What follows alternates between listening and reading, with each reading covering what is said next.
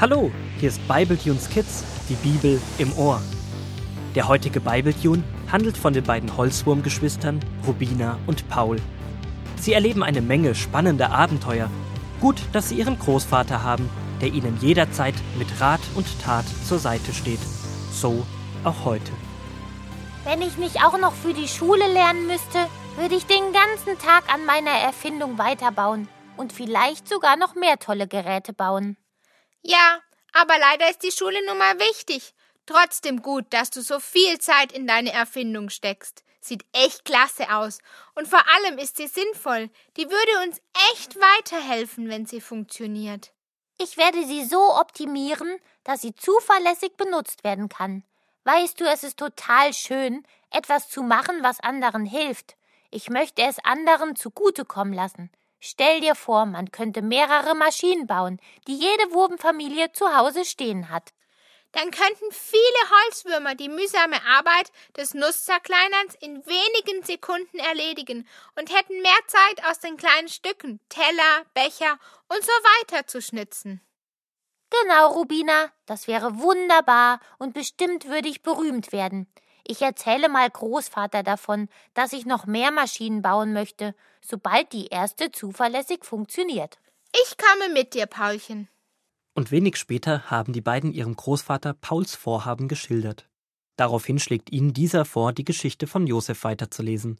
Mit einem freudigen Lächeln machen sie es sich gemütlich, und der Großvater beginnt aus 1. Mose 41, Vers 53 bis 1. Mose 42, Vers 6 vorzulesen. Als die sieben guten Jahre vorbei waren, begannen die sieben Jahre der Hungersnot, wie Josef es gesagt hatte. Auf den Feldern wuchs fast nichts mehr, aber die Menschen in Ägypten mussten trotzdem nicht hungern, denn sie gingen zu Josef, und er machte die Lagerhäuser auf und verkaufte ihnen Getreide. In den Ländern, die an Ägypten grenzten, herrschte Hungersnot, und bald hatte sich auch dort herumgesprochen, dass es in Ägypten Getreide gab. So kamen immer mehr Menschen zu Josef und kauften bei ihm ein. Auch im Land Kanaan wuchs nichts mehr auf den Feldern, und darum hatten auch Josefs alter Vater Jakob und Josefs Brüder nichts mehr zu essen. Da sagte Jakob zu seinen Söhnen: Ich habe gehört, dass es in Ägypten Getreide gibt.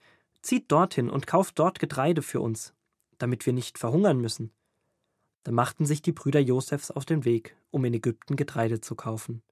Nur Benjamin, sein jüngsten Sohn, ließ Jakob nicht mit ihnen ziehen, denn er war das einzige Kind, das ihm noch von seiner Lieblingsfrau Rahel geblieben war und er hatte Angst, dass ihm etwas passieren könnte. Josefs Brüder zogen also nach Ägypten, um dort Getreide zu kaufen, wie ihr Vater ihnen befohlen hatte. Ebenso wie die vielen anderen Menschen, die auch Getreide kaufen wollten, kamen sie zu Josef. Großvater, Josef, aber auch Menschen, die heute bekannt sind für tolle Erfindungen oder großartige Dinge, die sie gemacht haben. Ja, was ist mit denen? Die, die sind halt so großartig und ich, ich bin nur so klein. Wie wird man denn so jemand, der wichtig und vor allem gute Dinge in seinem Leben erreicht? Hm, weißt du, das ist gar nicht so einfach zu sagen. Das hat sehr viel mit Herz zu tun. Mit Herz? Wie meinst du das? Das Wichtigste im Leben ist zu wissen, dass man ein von Gott geliebtes Kind ist und dass wir nichts machen müssen, außer uns lieben lassen.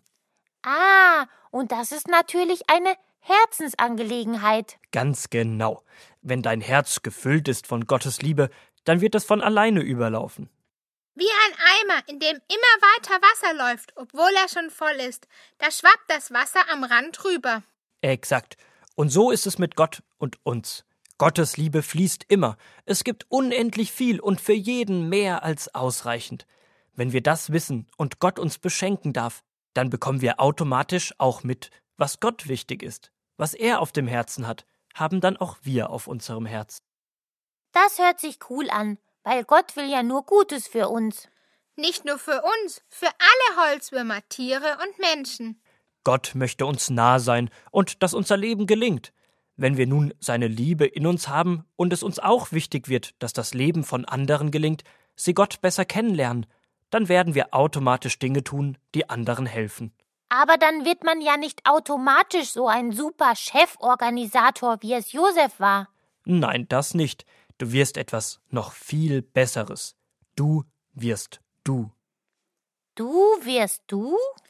Wie meinst du denn das schon wieder? Du wirst du. Damit meine ich, dass du so wirst, wie Gott dich sieht. Das, was er in dich gelegt hat, wird sichtbar werden, und das ist das Beste, was dir passieren kann.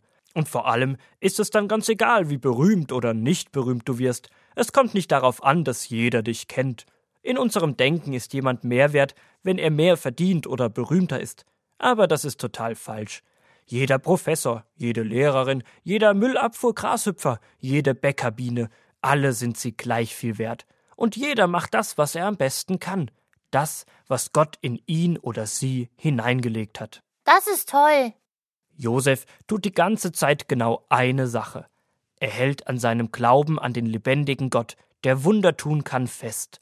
Und gleichzeitig macht er das, was er kann. Und tatsächlich passieren Wunder. Stimmt. Eigentlich ist es gar nicht Josef, der aus sich selbst ein wichtiger Mensch wird. Er geht seinen Weg und Gott gibt alles dazu, was wichtig ist.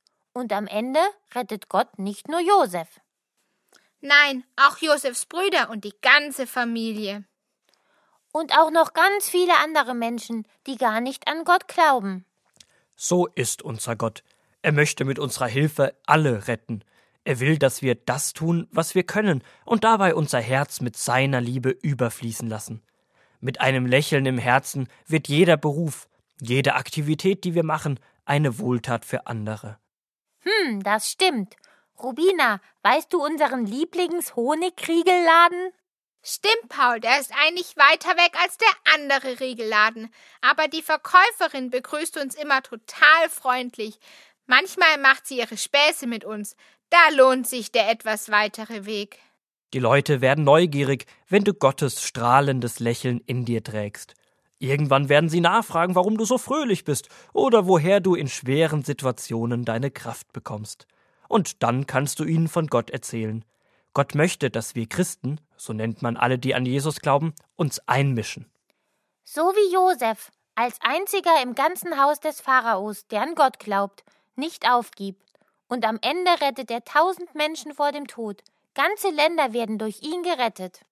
Und bestimmt haben ihn viele gefragt, woher er die Kraft genommen hat, das alles durchzustehen und wie er einen so tollen Rettungsplan ausgearbeitet hat. Und dann hat er mit einem breiten Grinsen gesagt, das war ich gar nicht, das war Gott. Ach, Großvater, das ist prima. Ich muss gar nicht berühmt sein, ich will einfach helfen.